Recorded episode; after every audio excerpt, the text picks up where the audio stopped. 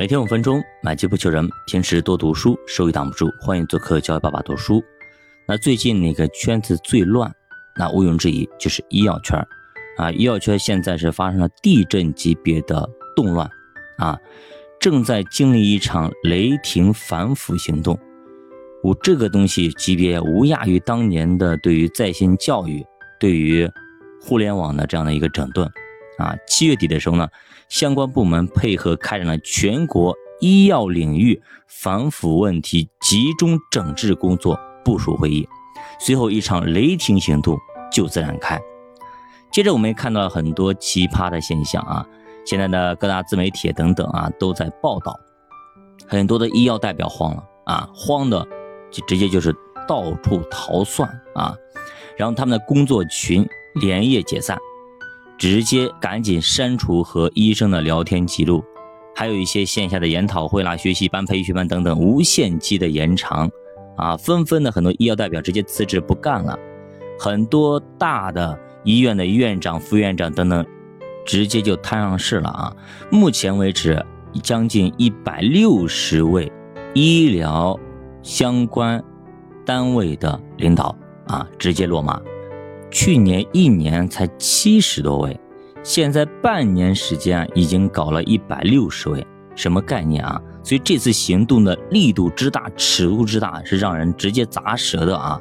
而且还透露了一些细节，比如说云南普洱市人民医院的院长经常跟供应商称兄道弟，而且最有名的是、最让人不敢相信的是啊，一台进口价值一千五百万的机器。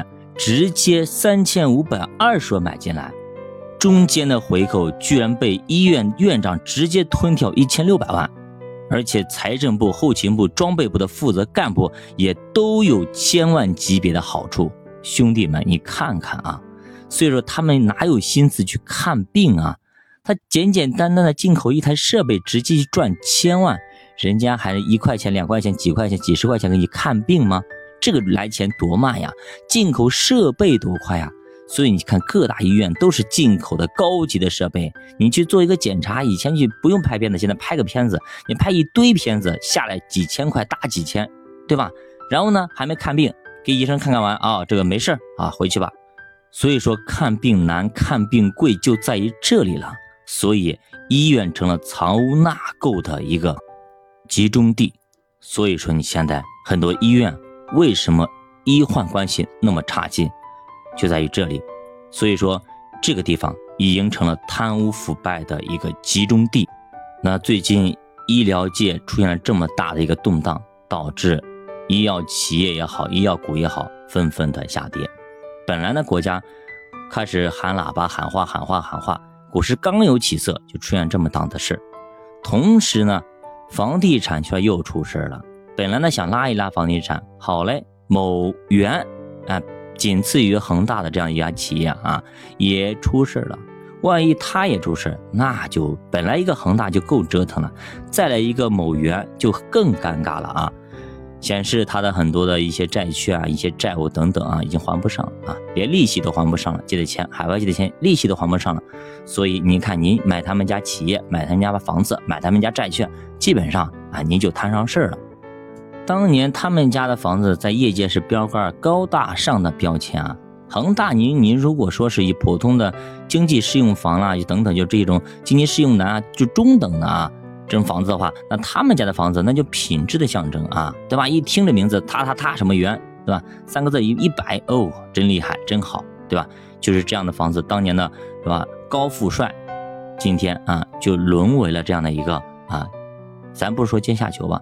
最起码沦为了这样一个非常难弄的东西啊，所以呢，任何事情啊，就三十年河东，三十年河西啊，十年河东，十年河西。当年您有多狂，今年可能您有多沮丧。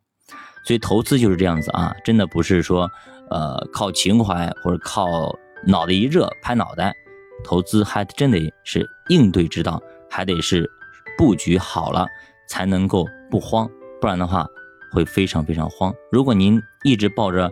煤炭股，对吧？一直抱着地产股，那你怎么弄呢？对吧？以前的煤云老板多厉害，现在还还听说过煤老板吗？以前的地产大佬多厉害，今天呢又是什么样子？对吧？当年是多么富，今天呢是多么富，以前是富有的富，今天是负债的负，所以市场也表现出了担忧。昨天呢继续下跌，呃，这两件事情说实话，真的够 A 股消化好一阵子了啊！期待别再出岔子了，不然的话，好不容易积累的人气一下子又给打散了啊！那从我那个某平台发布的一个。那个就是，啊，财联社发布的一个消息啊，让大家去炒股赚钱、消费啊，以及推动改革啊等等这些东西，很多人基本上已经不信了啊，都把它当成笑话了。可见大家的心里，哎，说实话啊，是没有那么相信了。所以你看，你本来没事的时候发消息，大家都不信，你再出这档子事谁还信呢？